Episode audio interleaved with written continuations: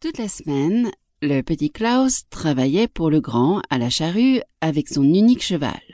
En retour, grand Klaus venait l'aider avec ses quatre bêtes, mais une fois la semaine seulement, le dimanche. Oupa! Comme petit Klaus faisait alors claquer son fouet pour exciter ses cinq chevaux, car ce jour-là, il les regardait tous comme siens. Un dimanche qu'il faisait le plus beau soleil, les cloches sonnaient à toute volée, et une foule de gens parés et endimanchés, et leurs livres d'heures sous le bras, se rendaient à l'église.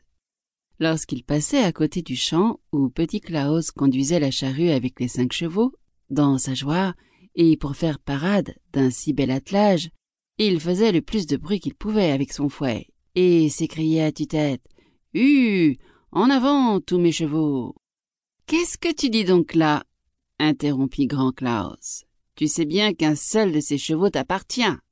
Lorsqu'il vint encore à passer du monde, petit Klaus oublia la remontrance et s'écria de nouveau Hue En avant, tous mes chevaux Je te prie de cesser, dit grand Klaus. Si cela t'arrive encore une fois, je donnerai un tel coup sur la tête de ton cheval que je l'assommerai.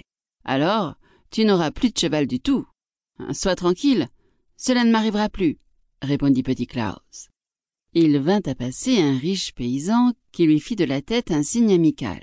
Petit Klaus se sentit très flatté. Il pensa que cela lui serait beaucoup d'honneur que ce paysan pût croire qu'il possédait les cinq chevaux attelés à sa charrue. Il fit de nouveau claquer son fouet en criant encore plus fort que les autres fois. Hue donc, en avant, tous mes chevaux. Je t'apprendrai à dire hue à tes chevaux, dit grand Klaus. Il saisit une bêche et en donna un coup si violent sur la tête du cheval de petit Klaus que la pauvre bête tomba sur le flanc pour ne plus se relever. Oh, oh fit petit Klaus, qui se mit à pleurer. Voilà que je n'ai plus de cheval. Mais bientôt, il se dit qu'il ne fallait pas tout perdre. Il écorcha la bête, en fit bien sécher au vent la peau. Il la mit dans un sac, qu'il hissa sur son dos, et il s'en fut vers la ville pour vendre sa peau de cheval. Il avait un long bout de chemin à parcourir. Il lui fallait traverser une grande et sombre forêt. Pendant qu'il y était engagé, survint un ouragan qui obscurcit le ciel. Et petit Klaus s'égara tout à fait. Lorsqu'il finit par retrouver la route, il était déjà très tard. Il ne pouvait plus, avant la nuit, arriver à la ville ni retourner chez lui. Un peu plus loin, il aperçut une grande maison de ferme. Les volets étaient fermés, mais les rayons de lumière passaient à travers les fentes.